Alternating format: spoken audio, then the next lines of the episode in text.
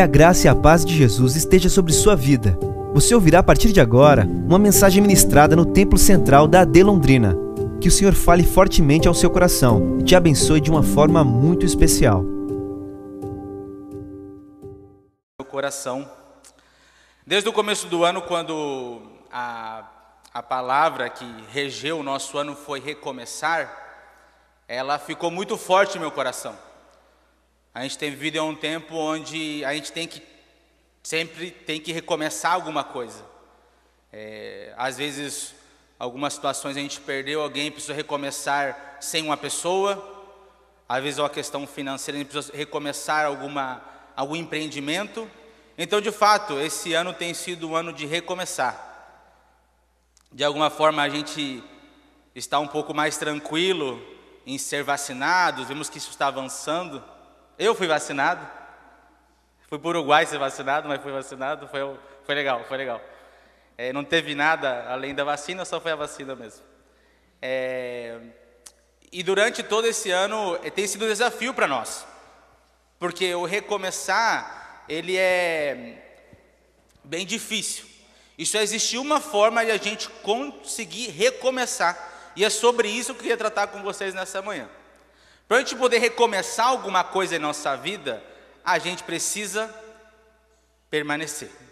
A gente precisa perseverar.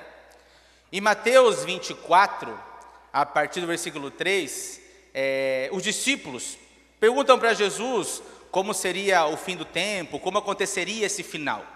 E durante tudo isso, Jesus ele vai explicando algumas coisas. Ele começa, por exemplo, no 4 falando ele trata as pessoas, ele, ele fala que as pessoas que em nome de, dele enganariam aos, aos outros. No, no 24 ele vai tratando isso. Alguns sinais que dariam o fim, que mostrariam para nós a nossa realidade qual seria o fim. No versículo 6 e 7, por exemplo, de Mateus 24, ele fala que haverá rumores de guerra e a nação se levantará contra a nação. E a gente tem visto isso hoje. E continua ele falando sobre algumas situações. No 8 e 9, por exemplo, ele fala que ainda isso será o começo das dores. Ainda não é o fim das dores, é o começo só. E muitos serão odiados por amor a ele. No 10, 11 12, ele traz que as pessoas se odiarão e surgirão falsos profetas e o amor de muitos se esfriará. Então, quando Jesus ele traz em Mateus 24 os finais dos tempos, ele vai apontando algumas coisas muito interessantes. Só que em Mateus 24, 13, se você puder abrir para mim, ele vai dizer uma coisa bem interessante. Depois de ele mostrar em várias situações o que vai acontecer, o que poderá acontecer e quais serão os sinais que mostrarão, no 24 ele fala: Mas aquele que perseverar até o fim será salvo. Aquele que perseverar até o fim será salvo. A única forma de eu e você recomeçar tudo em nossa vida é perseverar em Jesus Cristo. E eu quero trazer para vocês duas histórias também em Mateus que contam um pouco quando o que acontece, por que a gente às vezes não persevera na caminhada. Porque quando a gente fala de perseverar é bem interessante, porque a gente fala, não, perseverar é aquela questão de a gente sempre continuar fazendo até chegar ao nosso objetivo. Não desviar do foco, a gente ficar focado naquilo que nós entendemos que Deus trouxe para nós. A gente ficar focado naquilo. Por, Thomas Edison, por exemplo, ah, eu, Thomas Edison, estudei. É, ele, antes de inventar a lâmpada, ele falhou 700 vezes. 700 vezes antes de inventar a lâmpada. Então, assim, se você perguntar para ele, o pessoal conta, né, porque já morreu. É, quando perguntaram para ele, ele falou assim que não foi 700 falhas, mas foram 700 formas de perceber que não ia dar certo daquele jeito. Até que ele conseguiu e criou a lâmpada. Então muitas vezes nós passamos por algumas situações, em vez de perseverar, em vez de continuar naquilo que a gente faz, não, não foi rápido, não, não é rápido. A gente sempre fala da geração fast food, né? Tudo tem que ser muito rápido, tem que ser para ontem. Se a gente não vê um resultado imediato, de alguma forma nosso coração, ah, não, não era de Deus. E às vezes é uma direção de Deus para a sua vida, mas você, por não saber perseverar, não saber se manter firme aquilo que Deus colocou em seu coração, você acaba murchando e não cumprindo o que Deus queria para a sua vida. Em Mateus 8, 23, 27, se puder colocar para mim aí, ele vai contar a história muito conhecida, uma história de um barquinho. É, diz assim: Ah, não, ainda não disse. Vai.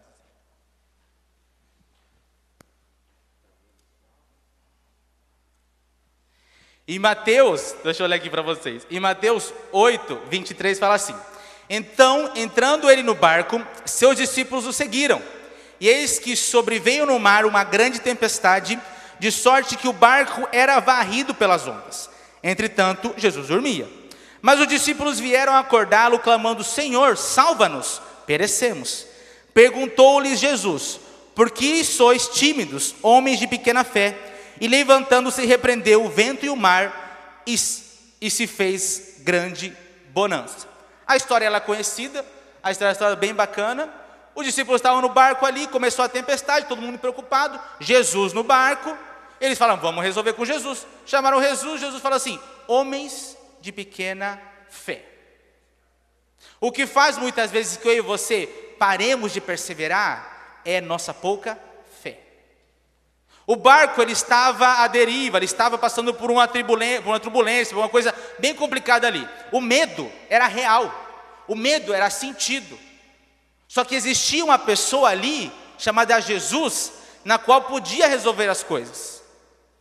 E os homens estavam apavorados por isso. E a primeira coisa que ele fala, homem de pequena fé.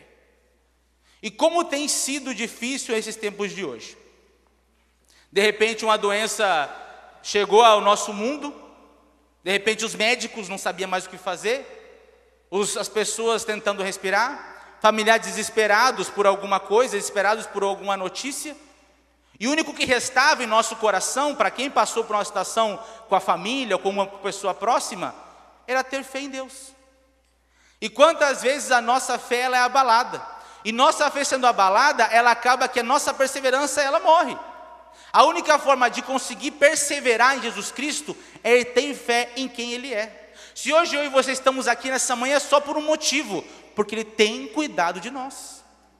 Se você estamos aqui nessa manhã hoje, é porque Ele ainda cuida de nós. Só que nossa fé muitas vezes está limitada a situações. Nossa fé muitas vezes está limitada a, ao que eu tenho de dinheiro na conta, a como está a minha saúde, a como as coisas estão na minha casa. Se você persevera confiando em que Deus está no seu barco, não vai afundar. Se você persevera sabendo que Deus está com você, não vai afundar. A fé, a pouca fé, faz com que a nossa perseverança vá se extinguindo. E como é complicado isso? Porque se a gente não persevera, a gente não chega. E a gente só chega se a gente tem fé, se a gente tem fé em Deus. Eu tenho certeza que até hoje Deus não tem decepcionado você. Até hoje a gente está aqui de pé, a gente tem vivido coisas difíceis e possivelmente a gente vive mais coisas difíceis. Mas não se trata de não viver ou viver coisas difíceis. Trata de saber que existe uma pessoa que está ao nosso lado. E essa pessoa é Deus. E ela não vai deixar o nosso barco afundar. Amém? Curiosamente, continuando Mateus, ele conta a história de outro barco. Hoje eu estou com os barcos aqui.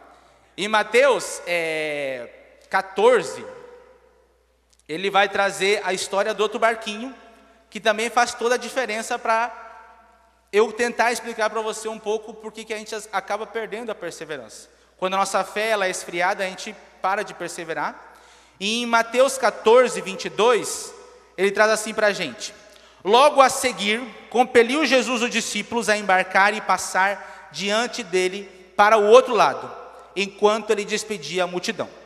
E despedidas a multidão, subiu ao monte, a fim de orar sozinho, e caindo a tarde, lá estava ele só. Entretanto, o barco já estava longe, e a muitos estádios de, da terra, açoitado pelas ondas, porque o vento era contraditório. Na primeira situação, a gente tinha um barco onde Jesus estava dentro, onde de alguma forma Jesus tinha é, esse contato com os discípulos. Na segunda história, que acontece alguns capítulos mais à frente, é diferente. Jesus pede assim para os discípulos: peguem o barco e vão até o outro lado. E ele ia despedir da multidão e subir para orar um pouco. O pessoal pegou o barco, se distanciou e chega no meio, a uns estádios de distância, você está bem longe, a coisa começa a complicar novamente. A tempestade começa a vir, as coisas começam a ficar difíceis. E quando gente está no meio de uma situação, no meio de uma complicação, no meio de algo que nos aflige, é, é muito difícil. Quando está no início, a gente consegue ver a tempestade vindo. Aí você fica, ih, vai chover. Você pensa assim. Quando você está vendo o final, ih, já passou, está acabando a tempestade. Quando você está no meio da tempestade, é aí que mora o perigo. É aí que a gente às vezes quer pular do barco. É aí que a gente às vezes fala: não, eu, eu não sei quanto de perseverança eu vou precisar. Eu não sei quanta fé eu vou precisar para passar por esse momento de dificuldade. Eu não sei quanto que eu vou, quanto vai depender de esforço meu para eu passar por essa situação e sair ileso, e sair pelo menos inteiro. Só que interessante que há um tempo atrás, os mesmos discípulos, eles conseguiram passar pela situação e eles foram exortados, homens de pequena fé. Jesus, ele nunca vai mandar para você para um lugar sem te dar as ferramentas necessárias para isso. Antes de, antes de tudo acontecer, antes dessa situação acontecer, ele mostrou para eles o que fazer, como fazer, como se posicionar. Agora, a diferença de uma história a outra é que ele não estava no barco. Naquela história estava no barco, bonitinho, aqui estavam sozinhos. E era a hora de eles poderem colocar em prática aquilo que eles tinham aprendido. Só que como a situação era desfavorável, como em meio à tempestade, acaba que o nosso coração ele fica fechado e nos esquecemos de tudo que Deus e Jesus têm feito por nós até hoje. Na hora da circunstância do problema, a gente não acaba pensando, ah, não, naquela vez Deus foi comigo. Não, a gente fala assim, meu Deus, cadê? Onde que eu consigo ter Deus agora? Como eu consigo passar pela situação? E a gente ficar apavorado, com medo é normal. Só que a gente não pode parar de perseverar na caminhada com Deus. E é interessante porque daí, quando tudo isso acontece, do nada, do nada não, continuando a história, aparece Jesus andando sobre as águas. E como isso é lindo, né? Até no, no, no, ele conta que eles assustaram, né, achando que era fantasma. E aí que eu falo que Pedro entendeu qual que era a mensagem. É, podia ser uma pessoa ficar no barco apavorado, podia de alguma forma a pessoa ficar assustada, ou podia pular do barco, podia sair, podia tentar nadar sozinho para o canto da situação, mas Pedro olhou para Jesus, ele teve fé e quem ele era, e ele andou sobre as águas. Olha que interessante, quando eu e você perseveramos em fé no Senhor e sabendo qual que é o nosso objetivo de vida, a gente vai conseguir andar sobre as águas. Nesse tempo de pandemia, nesse tempo de dificuldade, não só questão de saúde, mas todas as questões que têm abalado nossas estruturas. A única forma de eu e você ficar de pé não é planejando, não é sonhando, mas é confiando em que Deus tem cuidado de nós. É confiando em que Deus está cuidando de todos os detalhes.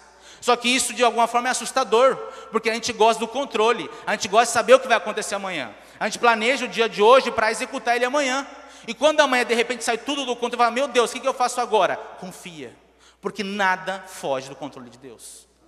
O nosso barco, mesmo se ele está ali ou não está ali, ele não vai afundar, porque ele direciona a nossa vida, ele rege a nossa vida. E isso é uma escolha nossa. A gente precisa se posicionar, a gente precisa estar caminhando em fé, em fé naquele que nos ama. E para finalizar com vocês essa mensagem, em Romanos 5, do 3 ao 5, ele fala uma coisa maravilhosa sobre a gente perseverar na nossa caminhada. Ele fala assim: e não somente isso, mas também nos gloriamos nas tribulações. Olha que profundo. Gloriar na tribulação, sabendo que a tribulação produz paciência. A paciência, a experiência, e a experiência, a esperança. E a esperança não traz confusão, porquanto o amor de Deus está derramado em nosso coração pelo Espírito Santo de Deus que foi nos dado. Tudo que a gente passar, tudo que a gente passou e continuar passando, é, vai acontecer. A vida ela tem seu rumo. O que vai fazer a diferença nessa caminhada vai ser o nosso posicionamento. Se assim como Pedro a gente se posicionar e confiar naquele que nos deu a direção, naquele que nos cuida até hoje, naquele que nos ensina como a fé pode fazer a diferença em nossas vidas, o nosso barco até pode balançar, mas ele não afunda, porque estamos na mão de Deus. Amém? Convidei a ficar de pé. Eu queria orar por você. Eu sei que nesse tempo que temos passado, perseverar tem sido algo muito difícil. Automaticamente a gente tem pensado em algumas vezes em até parar até desistir, ou até por algumas situações é, não querer continuar a caminhada por medo de incertezas do que vai acontecer no futuro ou amanhã. E quando a gente vê jornal, vê as notícias, parece que fica até mais apavorado. Mas não se esqueça, não se esqueça que nada foge do controle de Deus. Se você está com medo, se está preocupado, está, eu quero que você ore comigo. Eu quero orar por você. Para que Deus no meu coração e no seu coração possa colocar certeza de que as coisas podem passar, mas a sua palavra, o que ele nos trouxe como verdade, não passará. Amém? Deus, obrigado por essa manhã. Obrigado, Senhor, porque estamos aqui, Deus, para ouvir a tua voz, Deus. Obrigado, Senhor, porque perseverar em ti tem sido um desafio tão grande, Pai, em tantas situações e tantas coisas que temos vivido. E quando percebemos, Senhor, que a única forma de continuar andando é tendo fé em Ti, perseverando em Ti, nós pedimos força, Deus. Força para que cada situação que nós passarmos, a gente possa passar em Tua presença.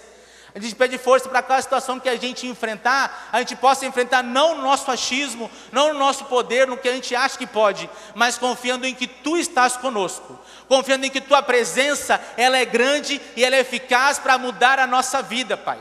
Se cada, cada pessoa que entrou aqui com medo, com a dificuldade, com um problema, que ele possa voltar para casa, sabendo que não existe nada melhor do que estar contigo, do que estar em tua presença, confiando em quem tu és. Obrigado por essa manhã. Abençoa cada irmão que voltar para sua casa, Deus. Abençoa a nossa ceia, que a gente possa glorificar o teu nome e te agradecer por quem tu és. Em nome de Jesus.